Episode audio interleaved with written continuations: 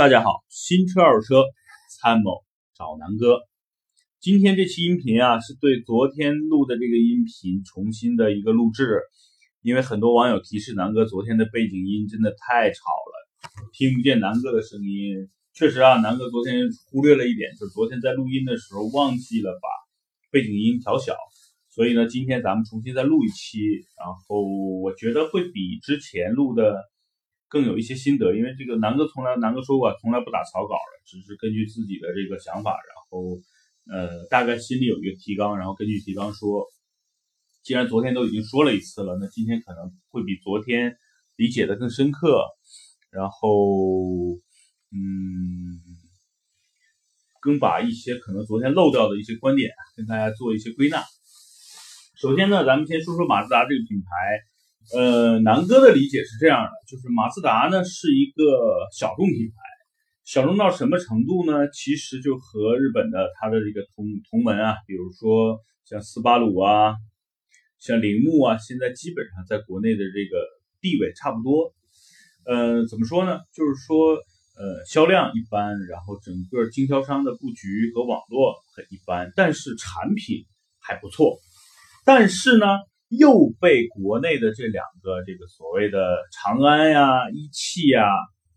不是很争气的这两个大国企啊，然后搞的呢又拖累了后腿吧。因为大家知道，整个长安在呃福特啊，就把福特给坑的，怎么说呢？就是大家想想，福特一虎断轴。据说啊，人家美国不怎么断轴，然后就是在国内断轴，就是因为长安的这个做工的问题。第二呢，整个福特的这个车啊，做工都被有一些诟病，对吧？比如接缝啊，然后这个异响啊，呃，那就是长安这家企业是不是特别不靠谱？我觉得也不一定啊。但是呢，相对于比如说像广汽啊、像上汽啊，我觉得确实有有挺大差距的。所以呢，这个你想想这个。长安的这个马自达又生产了两个比较有性价比的车型，一个呢就是小车，就是 A 级家轿这个昂克赛拉，另外一个呢就是今天要讲的主角啊，CS 杠五。然后呢，一汽马自达下边呢又有两个车，就是主推的，一个呢就是阿特兹，就是全新新新马六，第二个呢就是 CS 杠四。那马自达现在其实在国内主要卖的也就是这四款车型了，然后呃，像现在的 CS CS 杠七呀，然后那个马自达八，基本上都属于一个停产状态了。来想想，整个马自达一个品牌在国内就四款车型在卖，但是这四款车型竟然分给了两个经销商，就是两个生产商，然后两个经销商网络，所以呢，哎呀。很郁闷，就是说，你比如说你想去试下马自达的车，你到了一汽马自达，你说，哎，我想试一下这个 CS 杠五没有，然后呢，你说，哎，那那 CS 杠五在哪家店？人就会你说，哎，这个是在这个啊长安马自达。然后呢，你说长安马自达在哪？可能出门，人家都是出门左拐右拐几百米啊，你他说出门几十几公里。就是这些经销商网络之间的距离非常远，然后再拿北京举例，在北京，好像长安马自达就四家店，东南西北城各一家，然后都基本在四环五环的这个位置。然后一汽马自达，南哥基本上也可能没见过几家店，你可能在汽车之家或者百度地图搜也没几家。所以这就是一个怎么说呢？本身就是一个小众品牌，或者说一个二线品牌。然后呢，你在国内又想学所谓的你的这个丰田呀、本田呀，没必要嘛，对吧？你本身销量又那么那么点儿，然后车产品还不错，你交给一家生产不就完了吗？你为什么要分给两家？然后这两家经销商网络又又又又少，又又很不靠谱。我觉得这是整个限制马自达目前在国内发展的一个最大的问题。大家想想，你本田跟丰田的销量在哪儿呢？你分成一汽本田。对吧？广汽本田、一汽丰田、广汽丰田，我觉得无可厚非。这种一线品牌，然后销量又那么大，你分给几家，你再分两家，我觉得也没问题。那你像马自达这种，你完全可以一家。你你大家想想，你日产整个其实那个郑州日产可以忽略啊，那都是一些商务车跟一些这个这个工业用车才用的，就基本上就是这个呃东风日产一家嘛。那你马自达为什么要分成两家呢？对吧？当时进国进国内的时候，这个我估计整个马自达的这个这个高层啊，脑子也有病。那反过来，那这么多年你发现了这种问题，为什么不去改呢？对吧？或者说你把整个的这个轿车都放到一家，然后把整个这个 SUV 放给一家，我觉得这也是一个一个一个妥协的策略。好，咱们抛开这个整个现在运作体系不说，咱们就先说说整个产品体系。整个产品体系，我觉得马自达在整个的创驰蓝天平台推出以后啊，确实有些质的变化。因为怎么说呢？原来的马自达大家可能知道。最早可能大家认知马自达就是老马六，可能从两千零几年开始就就在国内就火的一塌糊涂。南哥印象就是南哥应该那会儿上初中啊，好像九几年的时候，那个时候有了新的这个六蓝天蓝色的马六，就非常让人惊艳，很漂亮啊。那个时候大家想想，这个 B 级车大家都还是那种圆的那种帕萨特。圆的雅阁，然后最早的那个那那时候还没凯美瑞呢，就是进口的这个叫佳美，然后那个时候那个年代，大家想想那个车造造型啊都比较圆润，然后呢都比较复古，马六一出真的是哎呀让人很惊艳，年轻运动吧时尚，整个这些现在形容这些潮牌的这些用词啊都可以往这个马六上扔，就它真的是那个时候的一个划时代的一个产物。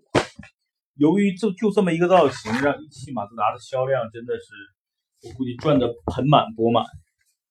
二十多万。然后大家想想，最后就是一二零一三年最后一批老马六，就停产之前的售价是多少？好像是十一万多，就是优惠完啊，官方什么优惠五万，官方优惠六万，就这种价格，基本上就最后一批马六可能都是在十一万、十二万上下卖出去。那想想马自达六啊，卖了多少年？就是这个老款，中间又夹着所谓的什么锐意，对吧？然后什么马六的这个瓦罐版，就是这个旅行版等等等等的一系列的衍生的这个车型，哎，真的是火呀！然后让一汽马自达赚了不少钱，结果一汽马自达不思进取，哎，不增加经销商网络，然后呢，呃，不增加车的配置，然后呢？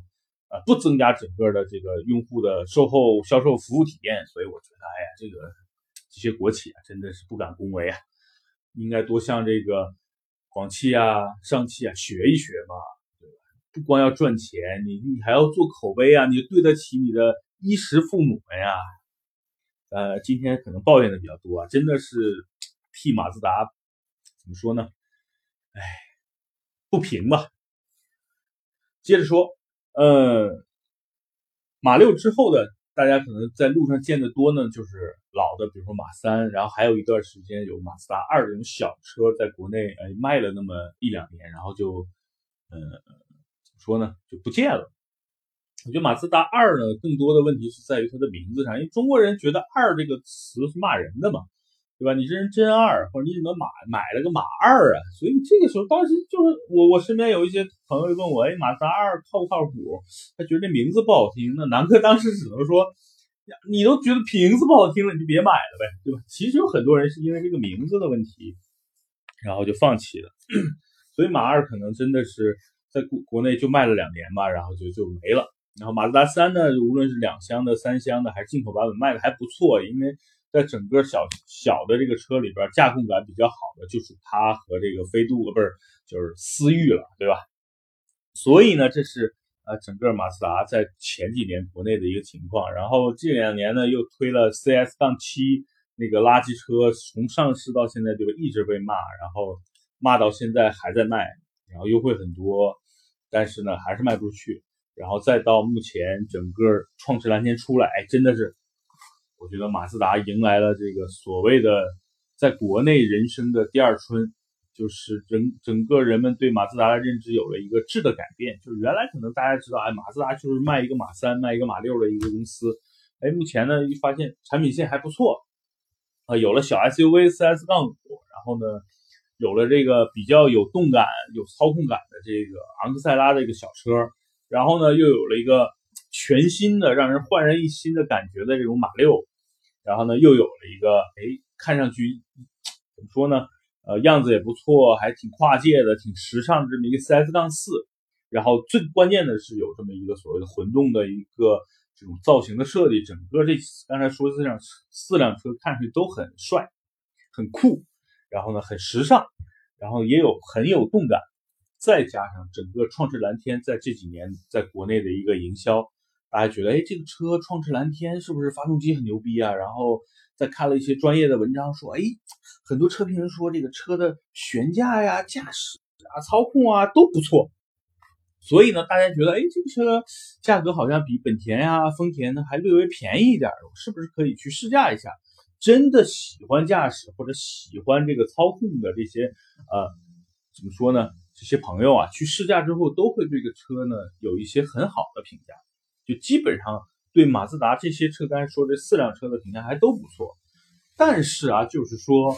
受制于几个问题，第一呢，就是经销商很少，有的人觉得，哎呀，这个这个你这个店离我家真的好远呀，然后再加上整个，因为你店销量不好，又又比较偏，然后整个店的服务啊、体验啊，又真的不太好。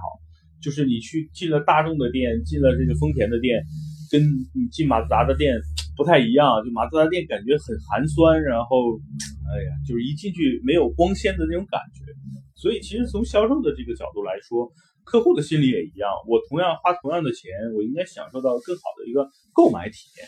对吧？我是消费者呀，那那你对我应该尊重，或者说你应该给我一个很好的一个环境。那马自达的店，南哥去过北京几个都很一般，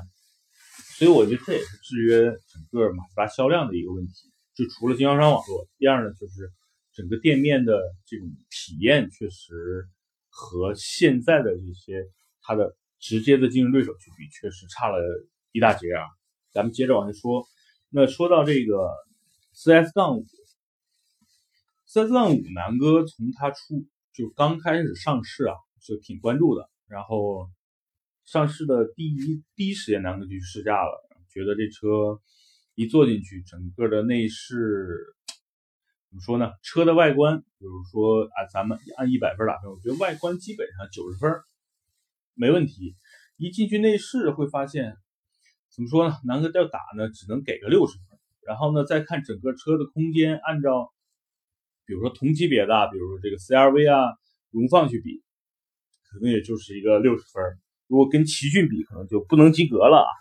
所以，我觉得这是呃，那这个 CS 杠五的一个问题。但是呢，就是说看它针对于什么人。如果就像我这个朋友，就是买了这辆车的朋友，他原来开的是一辆。呃，骐达，然后呢，他就想换一个跟骐达空间差不多的，然后也别太大，他喜欢好开嘛，呃，然后的一个 SUV，然后他就觉得，哎，CS 五正好，他觉得，呃，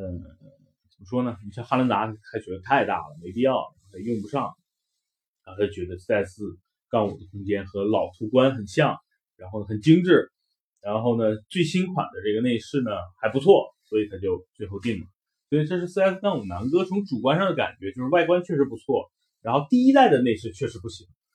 然后南哥要强调，就是在一三年一呃一五年之后，一六年啊，这种 CS 杠五的内饰有些改，有了一个提升，就是说原来的这个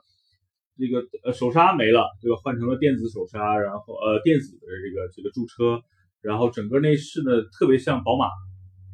就整个布局啊按键。我觉得和宝马非常像啊，就是这个日本宝马终于和这个德国宝马在在整个内饰上的风格跟这个 标准差不多统一了。呃，过了个飞机啊，咱们等一下啊，这个这个飞机声音太大了。OK，好了，那个飞机飞过去了啊，咱们接着说。那 CS 杠五呢，在我觉得一五年、一六年以后，确实内饰改了一下呢，确实如果说原来的内饰打六十分，现在我觉得起码。八十分到七十分到八十分了，没问题。呃，空间上呢，就是说因人而异，就有的人觉得空间太大了，或者是足够了。有像南哥这种开惯了大的 SUV 的，可能坐进这里边就略显有一些小。但是我觉得基本上和荣放啊在同一个水平线，就比荣放略微窄了那么一点点。我的直观的感受和 CRV 比呢，确实比 CRV 感觉头部空间，包括第二排的那个那个脑部空间啊。略微小了一点，但是整个车操控起来的感受，我觉得确实比呃荣放或者是 CRV 的质感要好。体现在几块儿，因为我昨天和我这朋友开的是二点五升四驱旗舰，起步没有想象中的那么窜，就是呃，我觉得马自达整个这四辆车里边起步感觉比较好的呢，就是这个马六，就是这个阿特兹。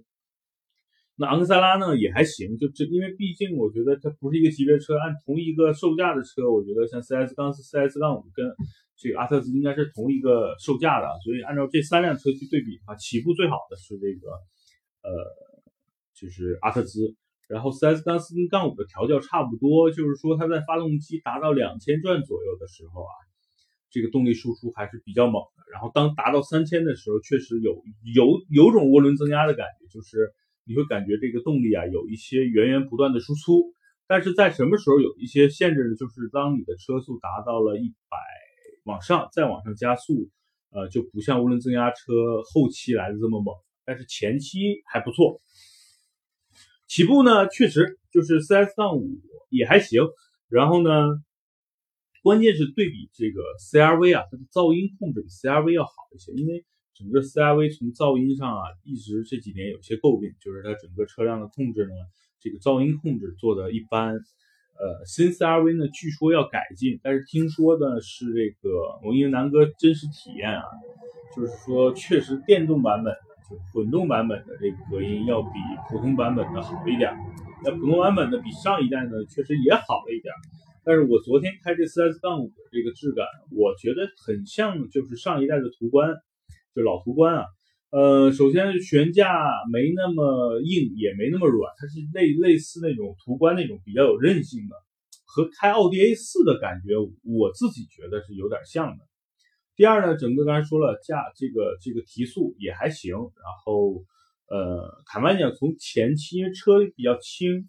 我觉得前期和我三点五的汉兰达的表现差不多，呃。到了高速之后啊，就是说它这辆二点五的这个，是的，它的瓶颈是在于，当你的车速达到了一定的高速，比如说一百一、一百二，你再去加速，它的来的这个势头就没那么猛了。在这方面，它要逊色于，比如说，呃，像一点八 T、二点零 T 原来的途观，毕竟带一个涡轮增压的，其实在高速上，尤其在高速加速的这个这个上面是有一些怎么说呢？呃，它本身的一些不足吧。呃，这是我觉得在整个加速上，就整整体来说是百分之百没问题。就整个包包括整个变速箱的换挡逻辑，你也不会感觉到特别大的那种顿挫，就是你会感觉到正常的一个换挡。然后当你就是比如深踩油门、浅踩油门，这个档位给你的一个直观的变化还是很清晰的。所以它不会像有的时候像开别克的那个呃昂科威啊，有的时候你这个这个油门你控制不好，有的时候你你轻踩一脚。它也不降档，然后你深踩了，可能过那么三秒四秒才开始降档加速，所以我觉得整个马自达在操就是这个驾驶上感受是不错的。第二呢，就从操控上，我觉得既然他自己或者说车友们定位定位它叫日本的宝马，确实整个操控方向盘非常灵敏，然后呃整个驾驶起来的这个方向感也非常不错，整个车的这个刚才说了，整个悬架正好比较有韧性。过弯啊，然后在高速上啊，包括你上高速那种大的那种、那种、那种弯道啊，整个车的支撑啊都很都很不错。所以整个车的，就是说，在这个级别的车里边，就紧凑级的 SUV 里边，我觉得你真的讲到操控，确实 CS 杠五，你说它排排在第一位，那它就是第一位了。确实，其他的车要么就比它贵了，要么呢，确实各方面综合来说，在操控上，它应该算是。呃，有自己这么一套的啊，确实挺不错的。那在油耗上呢？昨天我们开一上午，然后按照电脑的显示啊，就我们上车之前清零，然后一上午跑了差不多一百公里吧，然后那个表上显示的这个呃油耗呢是七点九。当然，我们可能更多时间是在南这个南五环啊走，然后没什么堵车，呃的一个油耗，然后。昨天因为天气很凉爽，我们开着窗户，然后也没怎么开空调，所以呢，这是昨天的一个油耗体验。所以综合上来说，如果说在平均高速的时候能够达到八个油的这个这个这个表现是非常不错的。二点五的这个这个排量，那真的比日产的二点五要要省油一些啊。嗯，这是整个 CS 杠五我觉得一个评价。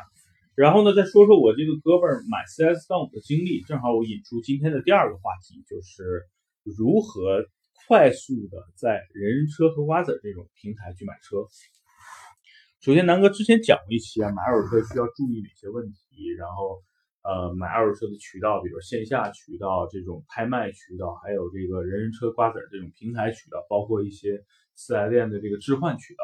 所以这是整个渠道，大家如果关注的话，或者想了解具体的这些买二手车的流程，可以去看南哥去听之前南哥录的这个呃最早的怎么买二手车，怎么买靠谱那那一期音频，应该是很早的一批，就是你就按南哥的排序倒序，应该是最下边。然后今天咱们接着讲那个，那如何在人车跟瓜子快速的去下决定去买这个车呢？我觉得几块儿。就首先买，无论是你线上线下去买车，首先你都要有一个明确的目标。我这个哥们儿呢，就是他有非常清晰的目标，他主要就是想三个，一个呢，我就是要 CRV，或者想要一个啊途观新一点的，然后要么你就是要买一个新途观 L，然后呢，就途观要么就买一个稍微新点的二手的，要么就买全新的。他对途观的定义是这样，然后呢，他就买一个 CS 杠五或者荣放。基本上就是这四款车，当他试驾了两个这个呃 CRV 之后，他就放弃了。为什么呢？他是觉得呃，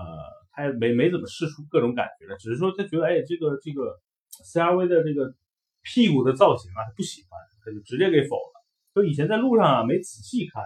然后这次想买了去试驾的时候呢，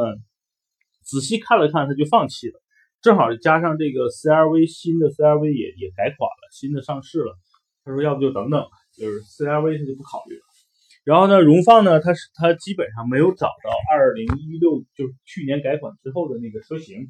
所以呢，他也给放弃了。就是老一点的，他觉得太样子他不喜欢，他更喜欢就是现在在卖的那个荣放的造型。但是呢，在二手车市场也基本上没有。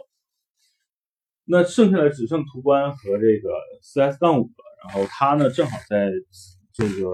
瓜子上看到了有几辆四 S 杠五，然后就预约去试驾。当他看到了目前他买这辆是一款二点二零一六年一月份上牌的，然后二点五旗舰就是顶配那个版本，他觉得哎这个车配置不错，价格呢十三万，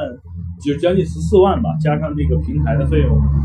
所以他觉得非常好，然后价格也不错，然后去找了一下这个车，然后瓜子带他去看，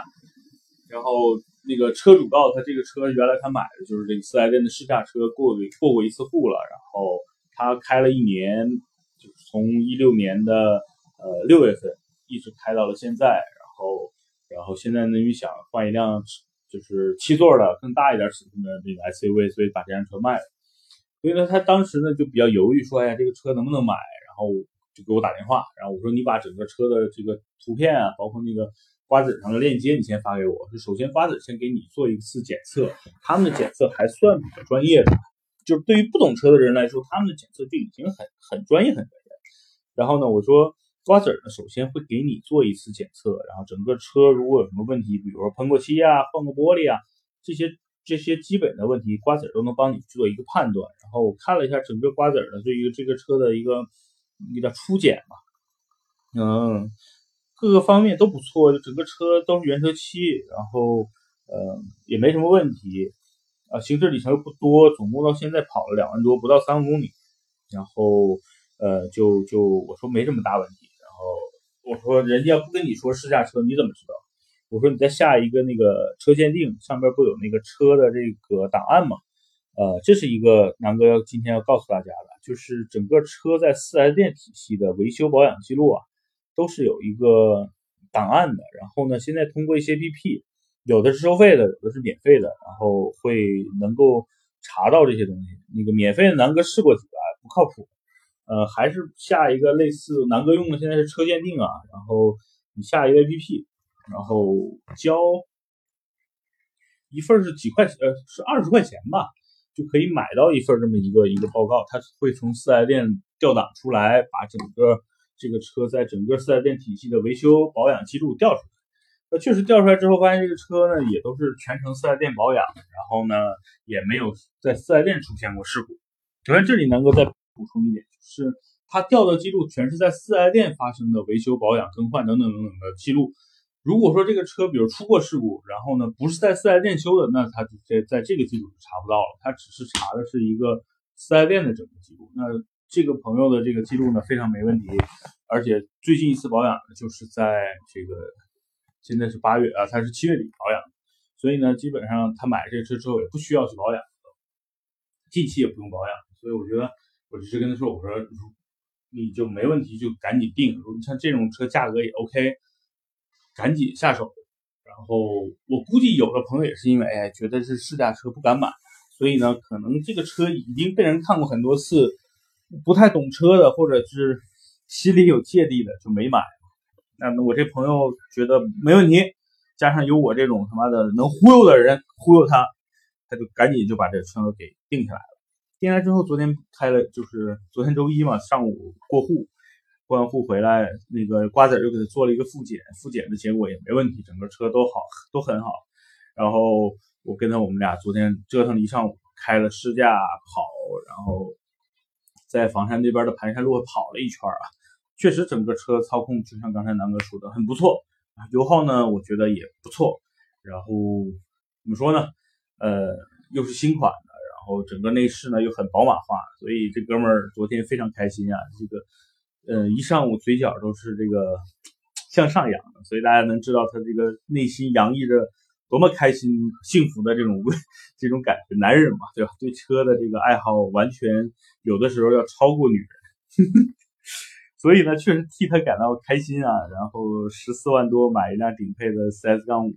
才一年啊，才一年那时候是真的是捡了一块宝啊。所以这是南哥给大家一个忠告，就是说一旦遇到特别怎么说呢？第一要一个明确的买二手车的一个目标，有了目标之后，要快速的去下决断。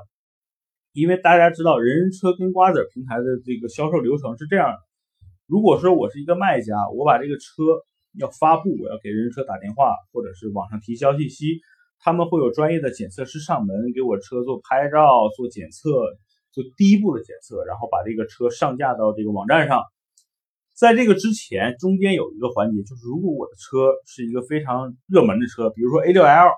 比如帕萨特。我的价格呢也 OK，它第一时间其实是不能上架，就是它这流程是它有一部分车商啊会盯着这些车，这是这是算这个行业的潜规则吗？南哥今天说这期节目可能会被和谐，但是和不和谐无所谓了，就是在你的车或者是我的车上架之前，就是在人车展示之前，他会把你的车放到一个他们的微信群里，这些微信群里南哥了解都是比如说花香啊。还有一些这个二手车经销商的这个这些人，就是车商们。如果说你的价格 OK，车商第一时间就会打定金过来，就把你的车买走了。这是我估计出于两点：第一呢，是可能是人人车跟瓜子儿，呃，希望能够快速的有这个所谓的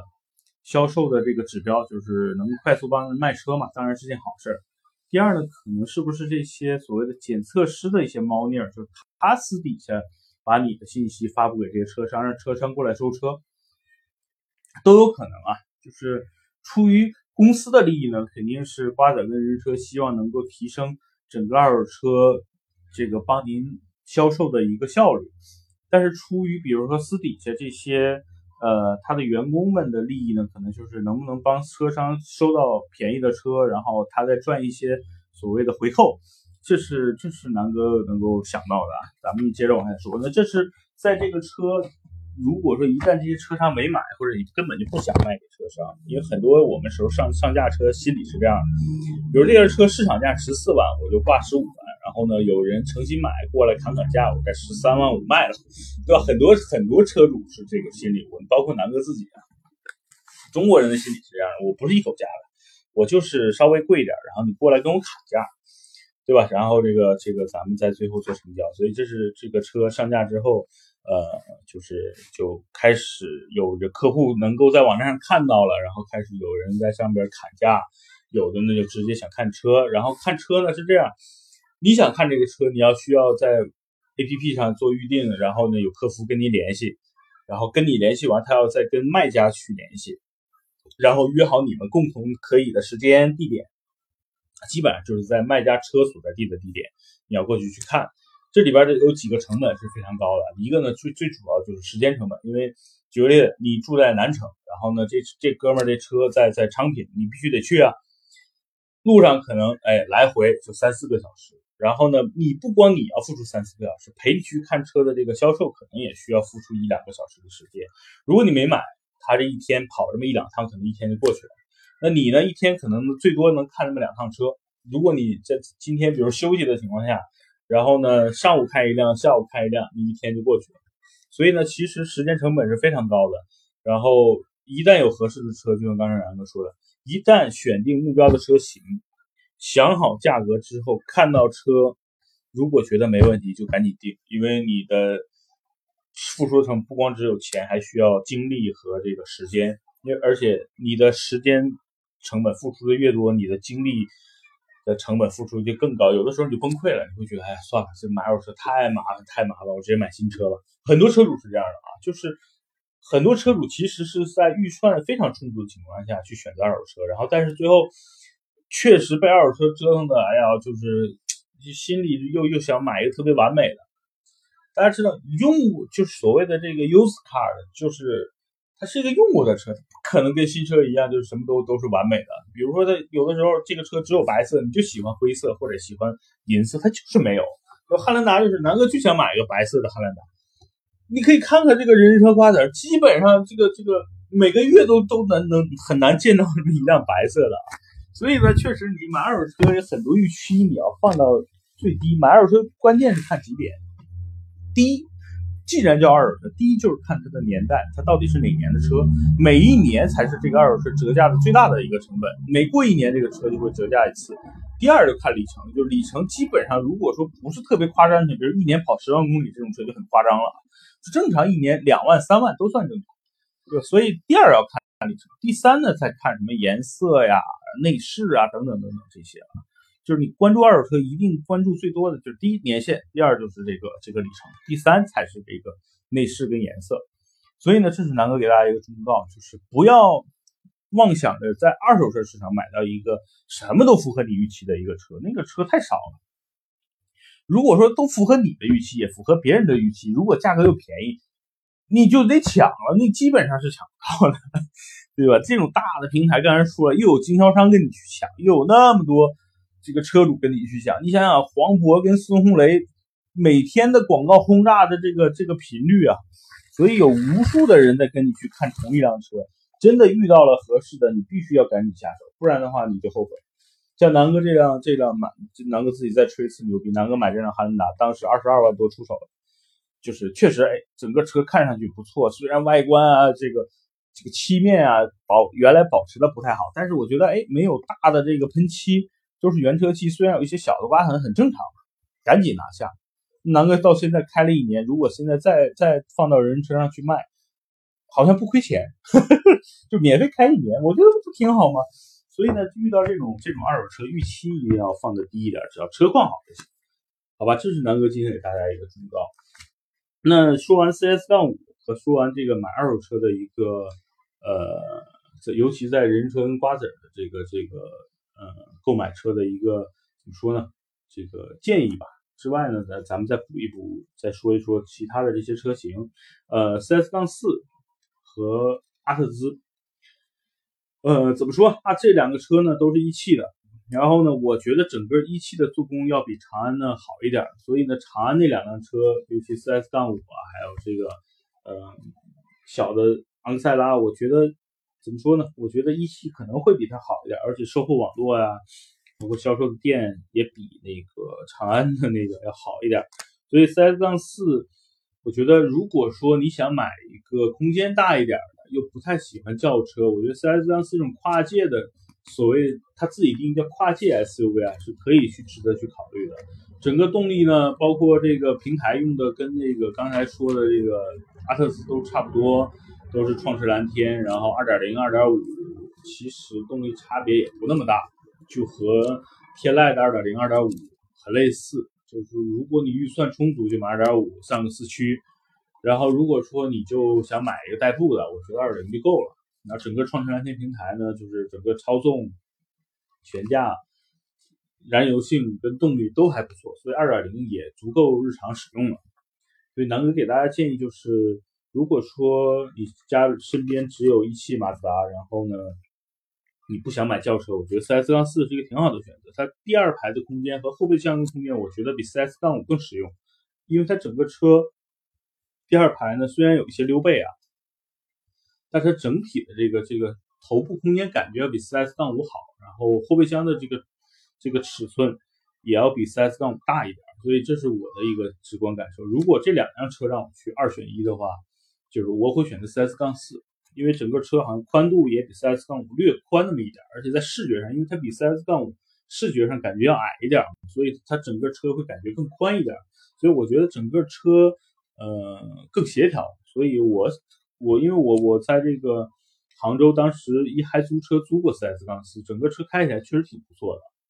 所以我对 4S 杠四的感受是不错的。所以如果这辆车如果让我给你建议的话，那就是如果买新车就买 4S 杠四。呃，阿特兹南哥试驾过，然后这个车整体开起来确实有那么点宝马三系的范儿，就整个操控确实不错，动力呢。你千万不要对它期望太高，就是，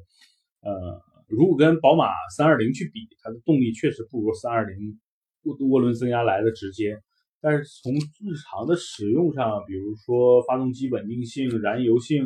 还有这个维修保养的价格上，我觉得性价比是比较高的。所以阿特兹也是挺不错的。